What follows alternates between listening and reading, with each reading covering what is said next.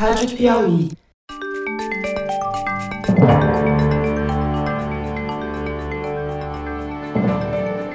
Opa!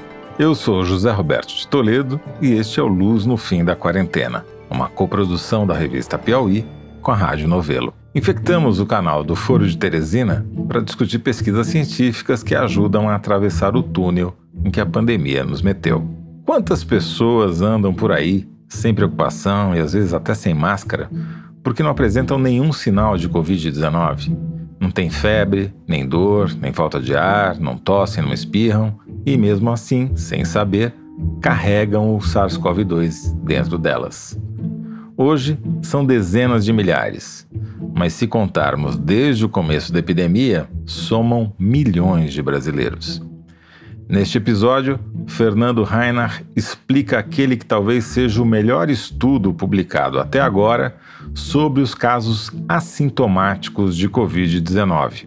O estudo saiu em 6 de agosto num jornal da Associação Médica Americana, o JAMA Internal Medicine, e descobriu um número muito importante: a proporção de assintomáticos na população. A pesquisa foi conduzida por um time de cientistas da Sunshun Young University de Seul, e não é à toa que essa investigação tenha sido feita na Coreia do Sul. Rainer explica por quê.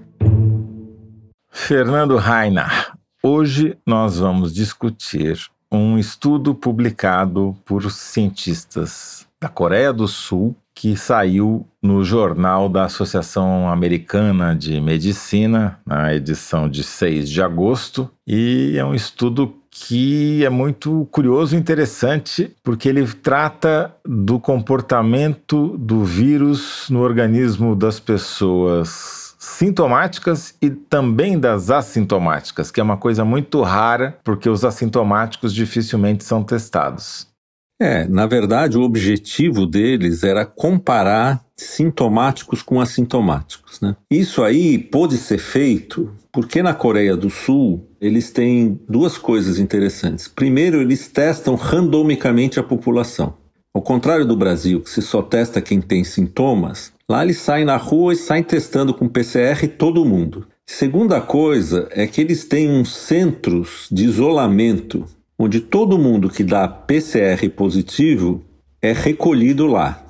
Aí eles vão testando por PCR essas pessoas que estão nesse centro de isolamento Cada dois, três dias testa todo mundo, vai testando, vai testando, até o cara dar PCR negativo. Quando ele dá PCR negativo, ele é liberado. PCR negativo significa que ele não tem mais o vírus identificável no seu organismo, não é isso? É, que ele não tem mais o RNA do vírus identificável, porque o PCR, é importante lembrar, ele pega o RNA do vírus, você não sabe se o vírus está vivo ou morto. Isso é importante quando a gente chegar no fim do estudo. Outra coisa que eles fazem, eles têm um segundo método de PCR que consegue medir a quantidade de vírus que a pessoa tem na garganta e tem no, na boca também. Então, o que, que eles fizeram? Eles pegaram uma leva desses pacientes, que foram 303 pacientes que deram PCR positivos, foram recolhidos lá nesse centro de isolamento. Desses, 64% deles, que é 193, estavam sintomáticos no dia que chegaram. Eles foram testados na rua, mas eram sintomáticos, foram recolhidos lá. E 110 deles, que é 36%, estavam assintomáticos.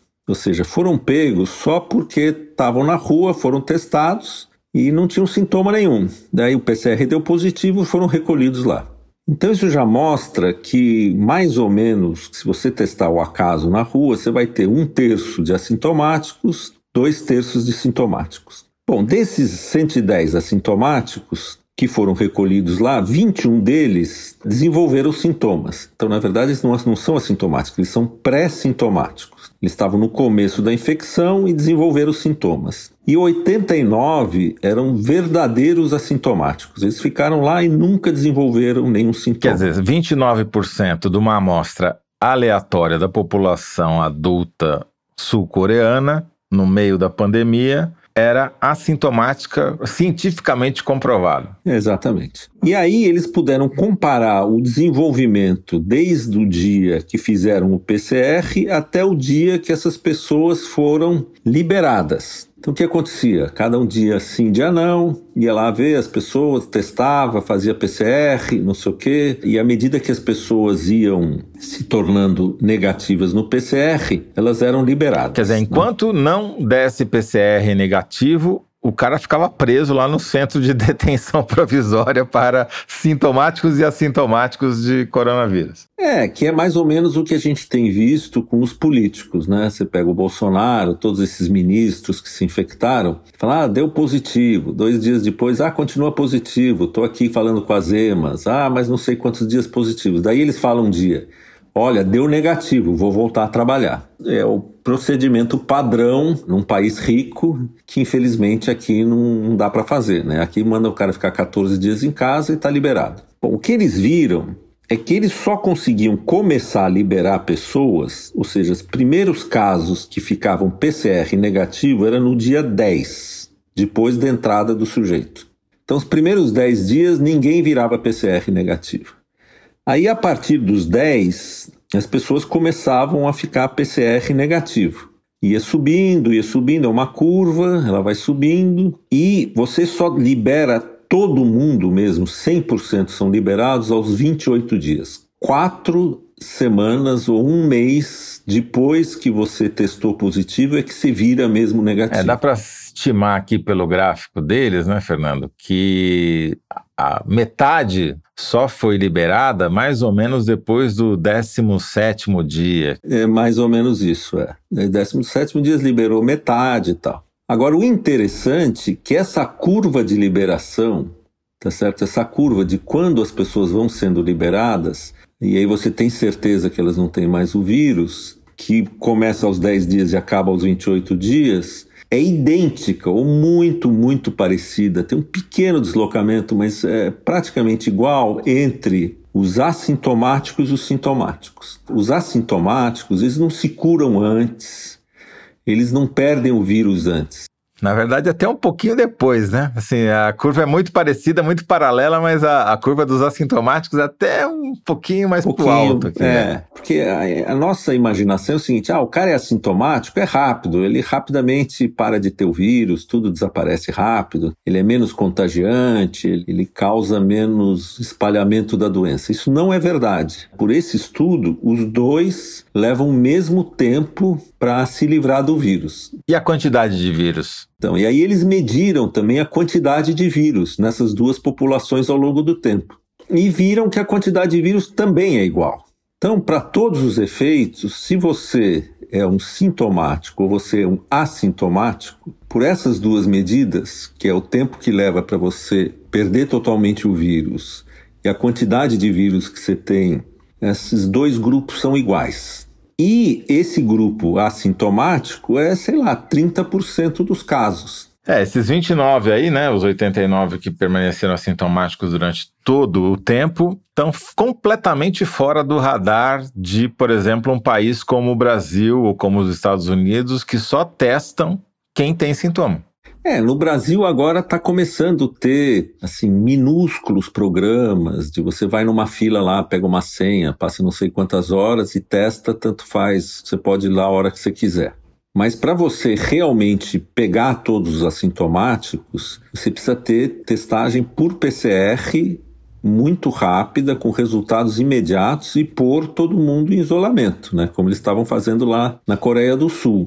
E esse, na verdade, esse resultado mostra por que é tão difícil conter a pandemia. Porque você tem por volta de 30% das pessoas que pegam o vírus, começa a soltar o vírus pela boca, pelo nariz, quando espirra, ou só quando ele está falando, porque não tem sintoma nenhum, e passa o mesmo tempo espalhando o vírus que um cara sintomático. Então, você conseguir identificar essas pessoas, isolar elas, é um desafio enorme, mesmo nos países mais organizados. Fiz uma conta rápida aqui enquanto a gente conversava, quer dizer, se o Brasil diz que tem 3 milhões 112 mil casos confirmados nesta quarta-feira que a gente grava, na verdade, ele tem 4 milhões, porque tem 29% de assintomáticos que não foram testados. No mínimo, no mínimo se essa amostra fosse testada aleatoriamente. Ia dar, pra, ia dar os 40. Exatamente. Hoje, como a gente testa muito pouco, a gente pega talvez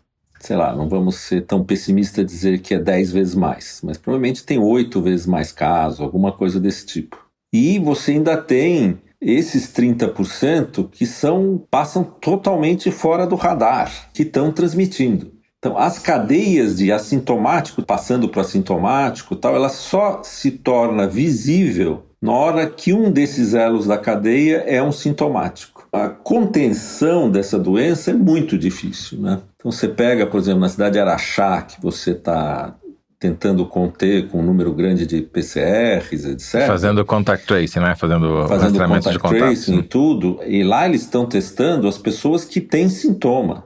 Está andando bem, tá, tá contendo direitinho. Mas você já sabe que lá a gente não está pegando os assintomáticos. E isso explica porque você não consegue erradicar a doença também, né? Você, mesmo que você faça o contact trace, né, o rastreamento de contatos com todo mundo que apresenta sintomas, você vai ter 29% que você não vai pegar nunca porque o cara não tem sintoma nunca.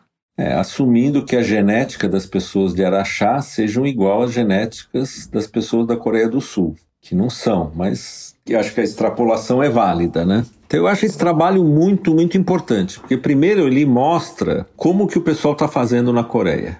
Aí ele mostra que nesses centros de isolamento você pode fazer esses estudos e você descobre esse tipo de coisa, que os assintomáticos são basicamente iguais aos sintomáticos. E assim, sem querer ser poliana, mas para aqueles que deram PCR positivo, você não precisa ficar preocupado. Então, se você deu PCR positivo, e depois de 14 dias fez o exame e deu PCR positivo de novo, porque teoricamente até 28 dias é esperado que dê positivo, né? Tá, tá previsto, já temos aqui né, um precedente, né? Demora mesmo. É, tem uma discussão que o PCR continua positivo mesmo depois que o vírus está morto que todos os vírus mortos ainda têm descamamento das células da garganta, etc., com vírus mortos. Então, se acredita que talvez nessa última semana, ou nas últimas duas semanas desse mês, a pessoa ainda dá PCR positivo, mas não tem mais vírus vivo. Que é aquele período que ela começa a ficar soropositiva, ou seja, já tem anticorpos, mas ainda dá PCR positivo também, né? Exatamente, é isso aí. E agora vamos ver como é que a situação no Brasil evolui, considerando que tem mais 29% que a gente não está nem aí para medir, né? É, o que esse trabalho mostra, para mim pelo menos, é que a chance dos países subdesenvolvidos, países muito desorganizados, controlarem o vírus por qualquer medida é muito baixa, entendeu? Você precisa de um nível de organização e de testagem que está longe, né? Você vê agora, por exemplo, esse pessoal do Todos pela Saúde, eles financiaram esses grandes laboratórios, né? Acho que tem dois laboratórios, eu vi que foram inaugurados no Brasil, que tem capacidade de testar 50 mil pessoas por dia. Quer dizer, o laboratório você compra os equipamentos, monta, põe ele para funcionar. E a logística de pegar as pessoas, coletar, mandar para o laboratório, testar, ter o resultado, isolar, é um problema muito mais difícil do que construir o laboratório propriamente dito, entendeu? Essa desculpa de que você não tem teste, logo vai passar no Brasil. E aí o problema sério mesmo é a logística toda em volta. Isso é muito mais complicado do que ter o teste. É de se esperar que você tenha repix mesmo em países ricos, né? Porque os relatos que chegam da Europa é de que tá todo mundo na rua e boa parte das pessoas sem máscara, né? Então, Lá o repique vai ser muito mais forte do que aqui, porque o número de infectados no início foi bem menor. Aqui, como o número de infectados foi muito grande, o repique vai ser menor. Né? Tem lugares interessantes. Nova York vai ser um experimento muito interessante, porque eles tiveram um número de mortes muito alto. O que será que aconteceu? Será que eles vão ter um repique grande ou não vão ter, ou nem vão ter repique, né? Então, você comparar, por exemplo, Nova York com Madrid ou Nova York com Paris, porque não é justo você comparar São Paulo, sei lá, com Paris, né? São Paulo você teria que comparar com a África do Sul, com capital na Índia, né? Muito bom. Dessa vez a gente não conseguiu dar uma luz no fim do túnel, mas de qualquer jeito a gente conseguiu olhar para trás e ver melhor o túnel por onde a gente já passou, né? É isso aí. Parte da ciência é isso mesmo. Obrigado, Fernando. Um abraço. Um abraço. Tchau. Este foi Fernando Reinach, professor titular de Bioquímica da Universidade de São Paulo e cientista residente do nosso podcast. O link para o estudo citado neste episódio você encontra na página do Luz no Fim da Quarentena no site da Piauí, é revistapiauí.com.br. O Luz no Fim da Quarentena é uma coprodução da revista Piauí com a Rádio Novelo. A coordenação e edição são da Paula Scarpim, da Evelyn Argento e do Vitor Hugo Branda Lise. A identidade sonora é da Mari Romano. Quem finaliza o programa é o João Jabassi e a coordenação digital é da Kellen Moraes. Yasmin Santos e Emily Almeida fazem a distribuição nos tocadores e nas redes sociais. A identidade visual é da Paula Cardoso e o Motion Graphics é da Renata Buono. Eu sou José Roberto de Toledo. Até o próximo episódio. Tchau.